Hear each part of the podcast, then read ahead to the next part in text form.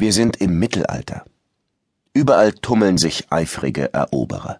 Die Wikinger machen sich in Nordamerika breit, die Normannen reißen sich England unter den Nagel, Kroatien gehört plötzlich zu Ungarn und vor allem die Kreuzzüge beginnen.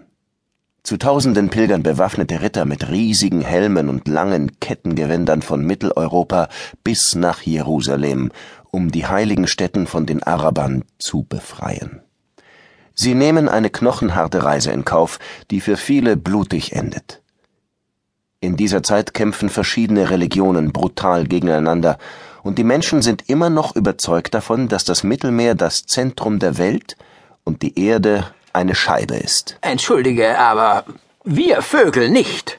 Hm. Ich habe damals schon kapiert, die Erde muss rund sein. Natürlich. Das sieht man schließlich an der Krümmung des Horizonts. Bloß ein Auge zukneifen und alles klar. Weißt du, Uhu, eigentlich müsstest du nicht Uhu, sondern Geier heißen. Hä? Wieso? Geier reimt sich auf Schlaumeier. Dann erinnerst du dich vielleicht noch an den klirrend kalten Winter des Jahres 1077. Eis und Schnee versperrten die Alpenpässe. Ah, zu jener Zeit war ich noch ein junger Spund. Ich hatte vielleicht scharfe Krallen. Meine Federn trug ich stets auf Hochglanz gebürstet mit Mittelscheitel. Und heute. Wir müssen alle Federn lassen, nicht nur ihr Vögel. Auch solche, die einen Vogel haben. Genug gejammert. Was war wirklich los damals? Uhus Zaubersprüchlein hilft uns auf die Sprünge. Von meiner Wenigkeit. Jetzt fang endlich an.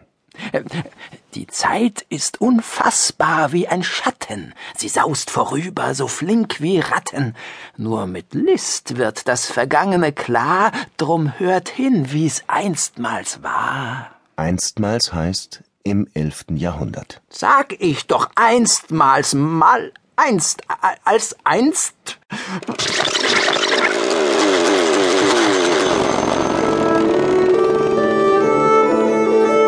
Alles ist aus Holz. Schüsseln, Schiffe, Werkzeuge, Wagen, Hütten.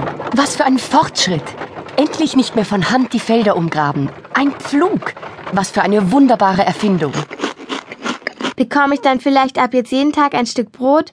Oder bleibt es weiter etwas Besonderes? Ruhe da! Ihr habt sowieso nichts zu sagen, ihr Bauern. Wen interessieren eure Probleme? Der König der Deutschen, der steckt in echten Schwierigkeiten.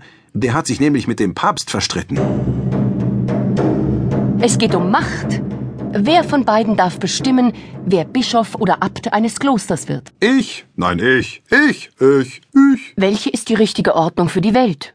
Die, die der Papst macht? Oder die, die die Könige und Fürsten machen? Der Papst ist der Mächtigste. Und daher bittet der König ihn um Verzeihung.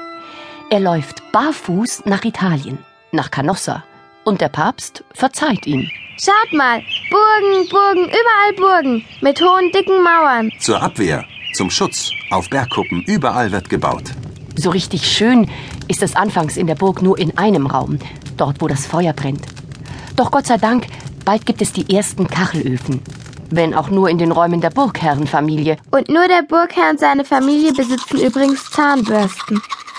Welcher vernünftige Zeitgeist, bitteschön, braucht schon Zahnbürsten? So ein kleiner Gang nach Canossa hätte dir sicher auch nicht geschadet. Du meinst wohl ein Flug nach Canossa? Mit Canossa Airlines und Cabanossi zum Knabbern an Bord. Dieses Federvieh, nichts als Flausen im Kopf.